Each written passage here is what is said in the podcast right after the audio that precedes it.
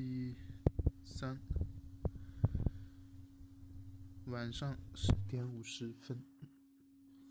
啊，今天在呃房东家的，就是拉的一个微信群里头看到了，今天一直从早上到下午进行小区内核酸检测的一个排队的视频。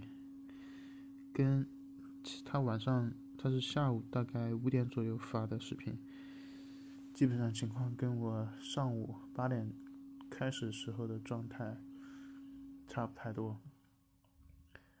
呃，不确定今天具体查了多少，后面连续可能还有几天都会是这样的状态。唉。也不知道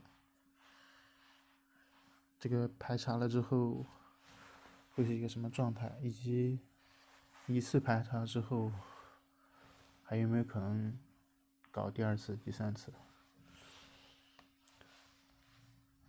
这个据说是等排查完了之后，有阴性证明的住户才能够去。正常的进出小区的大门，如果没有的话，可能就即便是有以前办的出入证，也是没有办法正常通行的。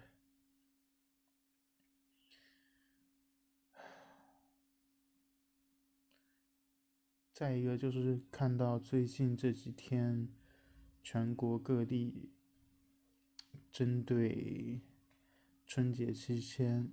返乡的一些政策也是越来越不利。之前我看到是武汉那边会要求在返乡的时候，即便是低风险的地区，也要持有七天之内的核酸检测阴性证明才可以。中午看新闻的时候。看到这条消息应该是一月九号出的，然后后来又说据说被删掉了，官方没有否认，但是，嗯，据说也没有完全按照这个政策来执行。另外一个就是今天下午快晚上的时候吧，看到新闻说是从。今天开始吧，铁路幺二三零六购买车票的时间从之前的提前一个月改为提前十五天，也就是说今天，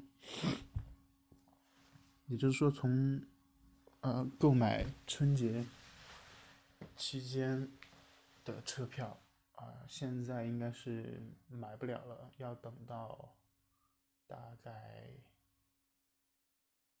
啊，两两两周之后吧，春节应该是一月差不多十号左右，啊，二月十号左右，也就是啊，要到一月二十五号左右才可以去买春节期间的火车票了。